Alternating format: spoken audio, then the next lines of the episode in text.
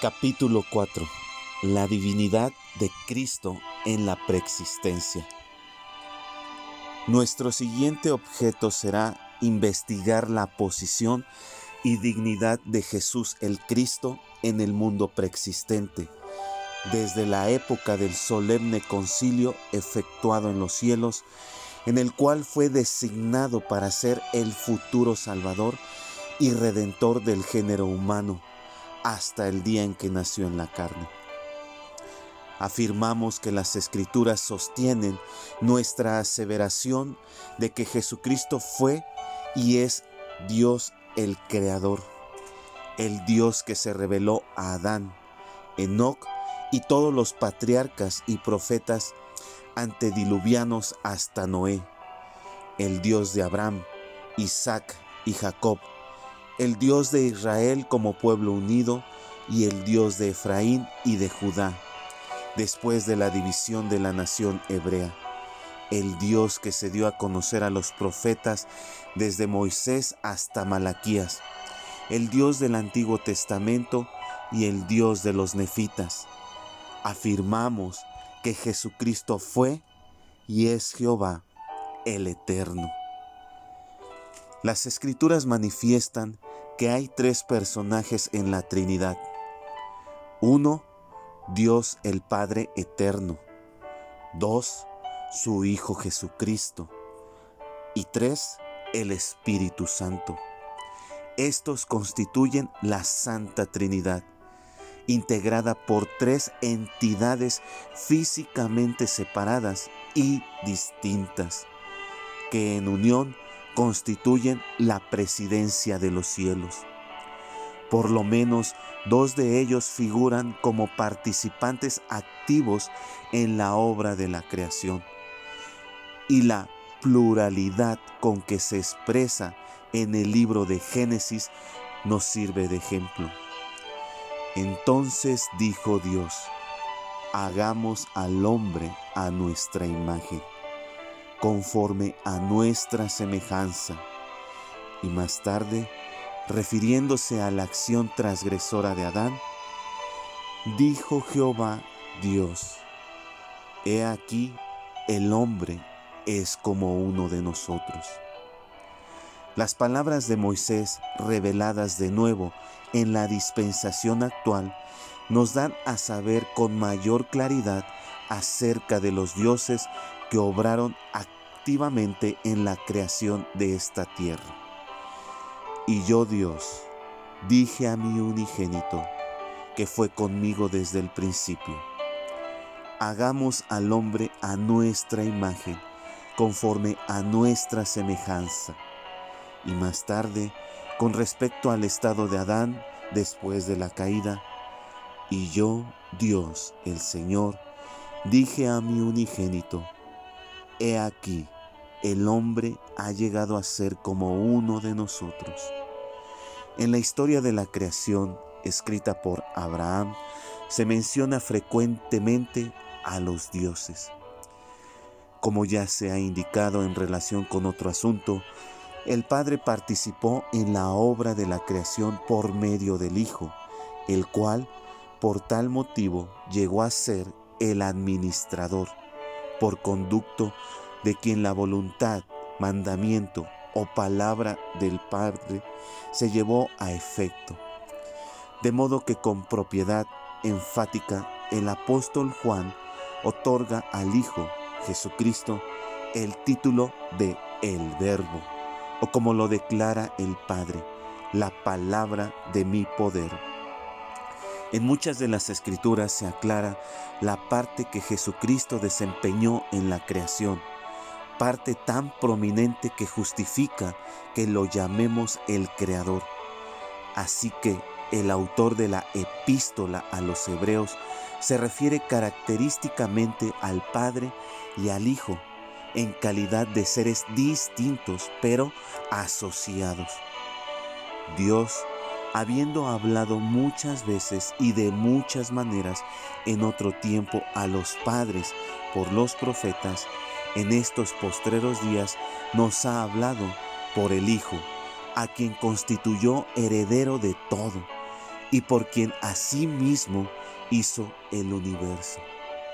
Más explícita todavía es la forma en que el apóstol Pablo escribe a los colosenses, a quienes declara con referencia a Jesús el Hijo, porque en Él fueron creadas todas las cosas, las que hay en los cielos y las que hay en la tierra, visibles e invisibles sean tronos, sean dominios, sean principados, sean potestades. Todo fue creado por medio de Él y para Él. Y Él es antes de todas las cosas, y todas las cosas en Él subsisten. Y aquí cabe repetir el testimonio de Juan, de que por el verbo que era con Dios, y que era Dios aún desde el principio, todas las cosas fueron hechas, y sin Él nada de lo que ha sido hecho fue hecho. A los profetas del hemisferio occidental se reveló con toda claridad que el Cristo que había de venir era en realidad Dios el Creador. Samuel, el amanita convertido, al predicar a los nefitas incrédulos, les testificó en estos términos. Y también para que sepáis de la venida de Jesucristo, el Hijo de Dios, el Padre de los cielos y de la tierra, el Creador de todas las cosas desde el principio, y para que sepáis acerca de las señales de su venida, a fin de que podáis creer en su nombre. A estos pasajes de las escrituras antiguas se puede agregar con toda propiedad el testimonio personal del Señor Jesús después que se levantó como ser resucitado. Cuando visitó a los nefitas, se proclamó a sí mismo en esta manera. He aquí, soy Jesucristo, el Hijo de Dios. Yo creé los cielos y la tierra y todas las cosas que en ellos hay. Fui con el Padre desde el principio. Yo soy en el Padre y el Padre en mí. Y en mí ha glorificado el Padre su nombre. A los nefitas que no podían comprender la relación entre el Evangelio que les declaraba el Señor resucitado y la ley mosaica, la cual tradicionalmente creían que estaba en vigor, y se maravillaban de su afirmación de que todas las cosas viejas habían pasado, él explicó, He aquí, os digo que se ha cumplido la ley que se dio a Moisés. He aquí, soy yo quien di la ley, y soy el que hice convenio con mi pueblo Israel. Por tanto, la ley se ha cumplido en mí, porque he venido para cumplir la ley. Por tanto, ha cesado. La voz de Jesucristo, el Creador de los cielos y de la tierra, nuevamente se ha oído por medio de revelaciones en la presente, o sea, la última dispensación. Escuchad, oh pueblo de mi iglesia, vosotros a quienes el reino ha sido dado. Escuchad y dad oído al que puso los fundamentos de la tierra, el que hizo los cielos con todas sus huestes, y por quien fueron hechas todas las cosas que viven y se mueven y tienen su ser y también, he aquí, soy Jesucristo, el Hijo del Dios viviente, quien ha creado los cielos y la tierra, una luz que no se puede esconder en las tinieblas. En los nombres y títulos particulares que autorizadamente se aplican a Jesucristo está manifestada su divinidad según el criterio del hombre, no se puede atribuir mucha importancia a los nombres, pero en la nomenclatura de los dioses, cada nombre es un título de poder o categoría. Dios es propiamente celoso de la santidad de su propio nombre y de los que son dados mediante esta autoridad. En el caso de aquellos hijos que fueron prometidos, Él les prescribió sus nombres antes de nacer. Así fue con nuestro Señor Jesús y con el Bautista, entre paréntesis Juan, enviado para preparar el camino delante de Cristo. Por instrucciones divinas se han cambiado los nombres de ciertas personas porque no expresaban con, con suficiente claridad el servicio particular al cual fueron llamadas o las bendiciones especiales conferidas sobre ellas. Jesús es el nombre individual del Salvador y escrito en esta forma es de derivación griega. Su equivalente en hebreo era Yehoshua o Yeshua, como lo conocemos en castellano, Josué.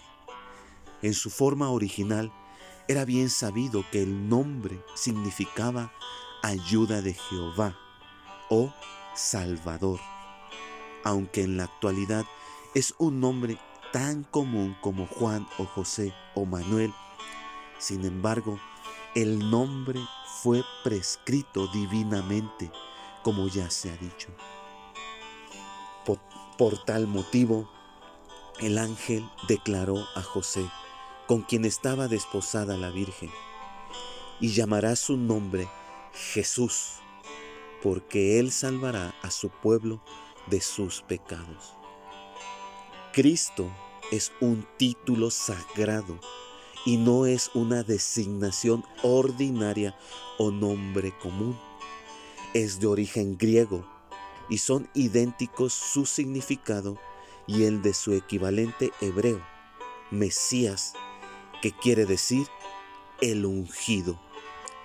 Hallamos en las escrituras otros títulos, cada uno de los cuales encierra un significado particular, tales como Emanuel, Salvador, Redentor, Hijo unigénito, Señor, Hijo de Dios, Hijo del hombre y muchos otros. El hecho de importancia principal para nosotros es que estos varios títulos expresan el origen sagrado y divinidad de nuestro Señor.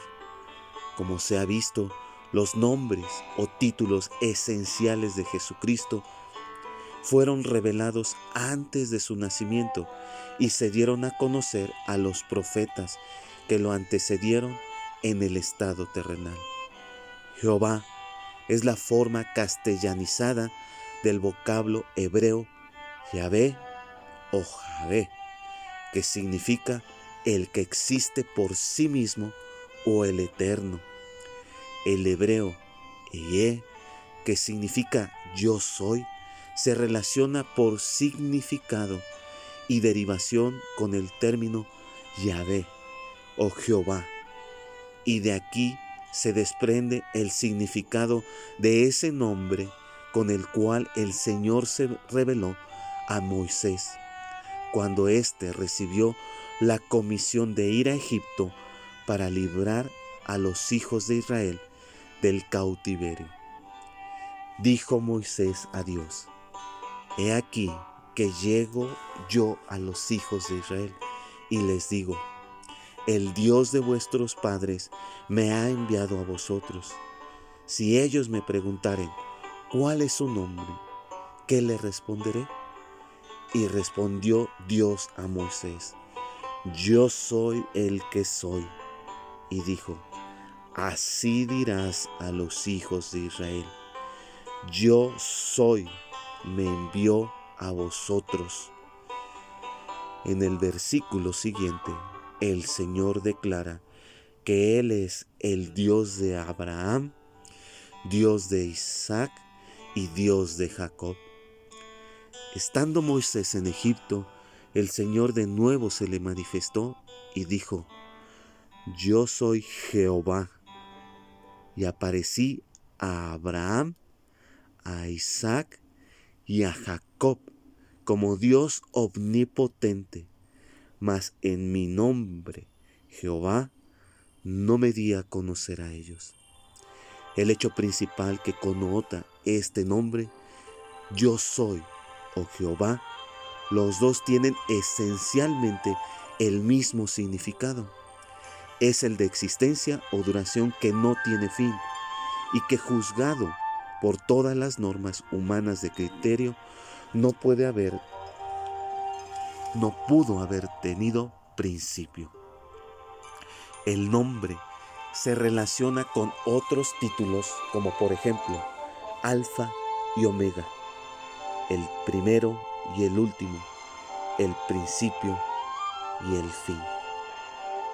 En aquella ocasión en que ciertos judíos, considerando su descendencia de Abraham como garantía de una predilección divina, impugnaron a Jesús con preguntas y críticas. Él refutó sus palabras abusivas con la declaración, De cierto, de cierto os digo, antes que Abraham fuese, yo soy, que es igual que si hubiese dicho, antes que Abraham fui yo, Jehová. Los judíos quisquillosos se ofendieron a tal grado cuando lo oyeron pronunciar ese nombre que, debidamente a una interpretación errónea de una escritura anterior, decían que no había de mencionarse so pena de muerte. Inmediatamente tomaron piedras con la intención de matarlo. Para los judíos, Jehová era un nombre inefable que no había de ser pronunciado. Lo reemplazaron con otro nombre, el cual, aunque sagrado, no les era prohibido decir, a saber, Adonai, que significa el Señor. Los términos originales Jehová y Dios que aparecen en el, Antiguo Testamento fueron Yahvé o Adonai. Y como se ha mostrado por los pasajes citados, el ser divino designado por estos nombres sagrados era Jesús, el Cristo. Juan, evangelista y apóstol, identifica en forma positiva a Jesucristo con Adonai, o el Señor que habló por boca de Isaías y con Jehová que se expresó por conducto de Zacarías. El nombre de Elohim ocurre frecuentemente en los textos hebreos del Antiguo Testamento, aunque no lo hallamos en las versiones castellanas. El vocablo es un sustantivo hebreo de forma plural, pero connota una pluralidad de excelencia o intensidad, más bien que esencialmente de número. Es un término expresivo de exaltación y poder supremos o absolutos. Elohim, como lo entiende y lo emplea la iglesia restaurada de Jesucristo, es la combinación de nombre y título que corresponde al Padre Eterno, cuyo Hijo primogénito en el Espíritu es Jehová, el unigénito en la carne, Jesucristo. Jesús de Nazaret, que en testimonio solemne a los judíos se proclamó como yo soy, oh Jehová, que fue Dios antes que Abraham viviese sobre la tierra, es el mismo ser que repetidamente se menciona como el Dios que hizo convenio con Abraham, Isaac y Jacob, el Dios que sacó a Israel de la esclavitud de Egipto a la libertad de la tierra prometida, el solo y único Dios, conocido por medio de revelación directa y personal entre los profetas judíos en general.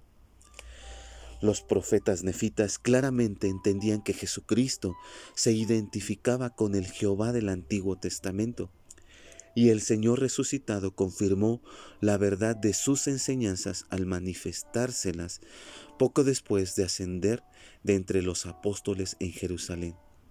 La narración dice, y ocurrió que les habló el Señor diciendo, levantaos y venid a mí, para que podáis meter vuestras manos en mi costado y palpar las marcas de los clavos en mis manos y en mis pies, a fin de que sepáis que soy el Dios de Israel, el Dios de toda la tierra, y que he muerto por los pecados del mundo.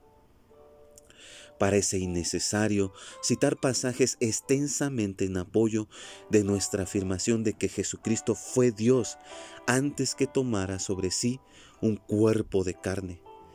Durante ese periodo preexistente se manifestaba una diferencia esencial entre el Padre y el Hijo, pues aquel ya había pasado por la experiencia de la vida terrenal, incluso la muerte y la resurrección y era, por tanto, un ser dotado de un cuerpo perfecto e inmortal de carne y huesos, mientras que el Hijo se hallaba todavía en un estado incorpóreo.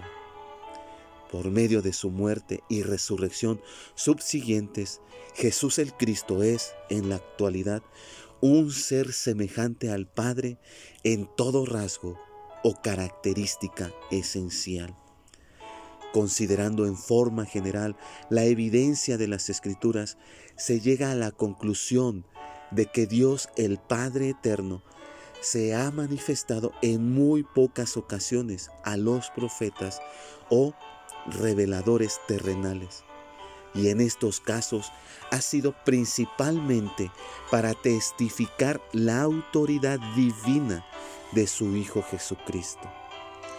Como previamente se ha mostrado, el Hijo fue el administrador activo en la creación y en todos los aspectos de esta obra creadora, el Padre parece haber tomado parte únicamente en calidad consultora. El Padre se reveló a Adán, Noé, Abraham y Moisés para testiguar la divinidad del Cristo y el hecho de que el Hijo era el Salvador designado del género humano. Al tiempo del bautismo de Jesús se oyó la voz del Padre que decía, Este es mi Hijo amado, a quien tengo complacencia. Y durante la transfiguración, el Padre dio un testimonio similar. En una ocasión posterior, mientras Jesús oraba con el alma angustiada, sometiéndose a sí mismo a fin de que se cumplieran los fines del Padre y su nombre fuese glorificado, vino una voz del cielo. Lo he glorificado y lo glorificaré otra vez. El Padre proclamó al Cristo resucitado y glorificado a los nefitas sobre el continente occidental con estas palabras. He aquí a mi Hijo amado, en quien me complazco, en quien he glorificado mi nombre, a Él oí. De esa ocasión no volvió a oírse la voz del Padre entre los hombres según lo hacen constar las escrituras, sino hasta la primavera de 1820, cuando el padre, junto con el hijo, visitaron a José Smith y el padre declaró, Este es mi hijo amado, escúchalo. Hallamos en las escrituras ocasiones en que el Padre Eterno se manifestó al hombre en persona o por otros medios de revelación sin el Hijo. Dios el Creador, el Jehová de Israel, el Salvador y Redentor de todas las naciones, tribus y lenguas, son la misma persona. Y esta es Jesús el Cristo.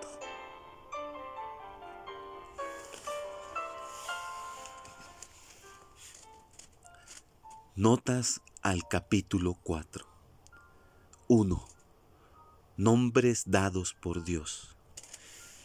Hallamos muchos casos en las escrituras que ilustran el significado de los nombres que Dios otorga. He aquí unos ejemplos. Jesús, cuyo significado es Salvador. Entre paréntesis, Mateo 1, 2.21. Lucas 1, 2.31. Cierre paréntesis. Juan, que significa el don de Jehová, aplicado particularmente al Bautista, enviado a la tierra para preparar el camino delante de Jehová en la carne. Entre paréntesis Lucas 1, 2.13. Cierre de paréntesis. Ismael, que quiere decir Dios oirá. Entre paréntesis Gen, punto 16, 2.11. Cierre de paréntesis. Isaac, cuya interpretación es risa. Entre paréntesis Gen, punto 17, 2.19. Compárese con 18, 2 puntos, 10, guion, 15, cierre de paréntesis. Como ejemplos del cambio de nombre por autoridad divina para expresar bendiciones adicionales o llamamientos especiales, considérense los siguientes. Abraham, que indicaba nobleza o exaltación y, como usualmente se interpreta, padre de elevación, fue vertido en Abraham, padre de multitud, con lo que se expresa la razón por la que se efectuó el cambio en esa ocasión. Porque te he puesto por padre de muchedumbre de gentes. Entre paréntesis, gen, punto, 17, 2.5, cierre de paréntesis. Saraí, nombre de la esposa de Abraham, de significado particular oscuro, fue reemplazado por Sara, que significa princesa. Entre paréntesis, gen, punto, 17, 2.15, cierre de paréntesis. Jacob, que fue el nombre dado al hijo de Isaac, debido a cierta circunstancia relacionada con su nacimiento y cuyo significado era suplantador. Fue sustituido por Israel que quiere decir príncipe de Dios, pues como se expresó al tiempo de hacerse el cambio, no se dirá más tu nombre Jacob, sino Israel, porque has luchado con Dios y con los hombres y has vencido.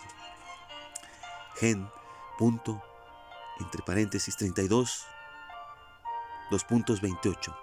Compárese con 35 2.9 10, cierre de paréntesis. Simón, cuya interpretación es oyente, era el nombre del apóstol principal de Jesucristo, mas el Señor lo cambió a Cefas, entre paréntesis arameo, o Pedro, entre paréntesis griego, que quiere decir piedra. Entre paréntesis Juan 1, 2.42, Mateo 16, 2.18, Lucas 6, 2.14, cierre de paréntesis. A Santiago y Juan, hijos de Zebedeo, el Señor confirió el título de Boanerges, que significa hijos del trono. Entre paréntesis, Marcos 3, 2 puntos, 17, cierre de paréntesis. El siguiente trozo es instructivo. Nombre en las escrituras no solo es la designación particular de la persona, sino que con frecuencia también comprende todo lo que se sabe que pertenece a la persona de ese nombre, además de la persona misma. De modo que el nombre de Dios o el nombre de Jehová, etc., indica su autoridad.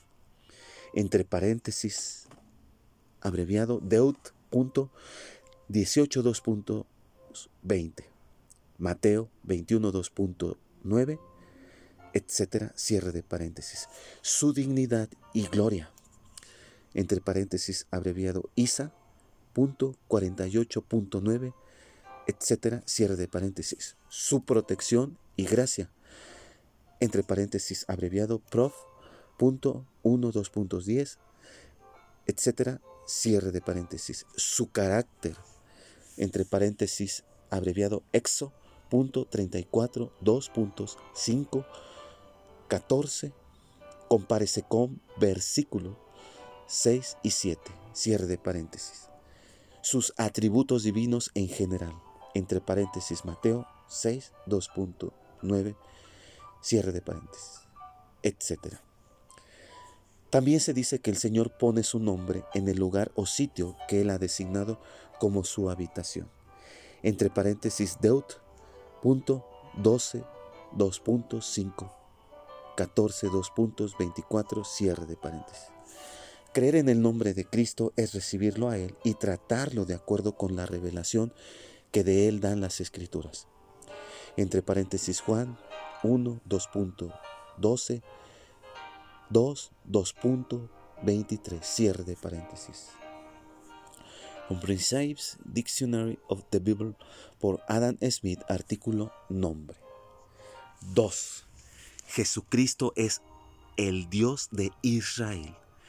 Todos los escritos inspirados y con mayor particularidad la Biblia evidencian que Jesucristo es el mismo ser que llamó a Abraham de su país nativo, sacó a los hijos de la tierra de Egipto con potentes milagros y prodigios, les dio a conocer su ley al son de los truenos sobre el monte Sinaí, los libró de sus enemigos, los castigó por su desobediencia, inspiró a sus profetas y cuya gloria hinchió el templo de Salomón. Su lamentación por causa de Jerusalén manifiesta que en su humanidad no se había olvidado de su anterior posición exaltada. Jerusalén, Jerusalén, que matas a los profetas y apedreas a los que te son enviados. ¿Cuántas veces quise juntar a tus hijos y no quisiste? Mateo 23, 2.37, entre paréntesis. Fue este el creador del mundo este fuerte rey, este director de los destinos de la familia humana, quien en sus últimos momentos exclamó con la angustia del alma, Dios mío, Dios mío, ¿por qué me has desamparado?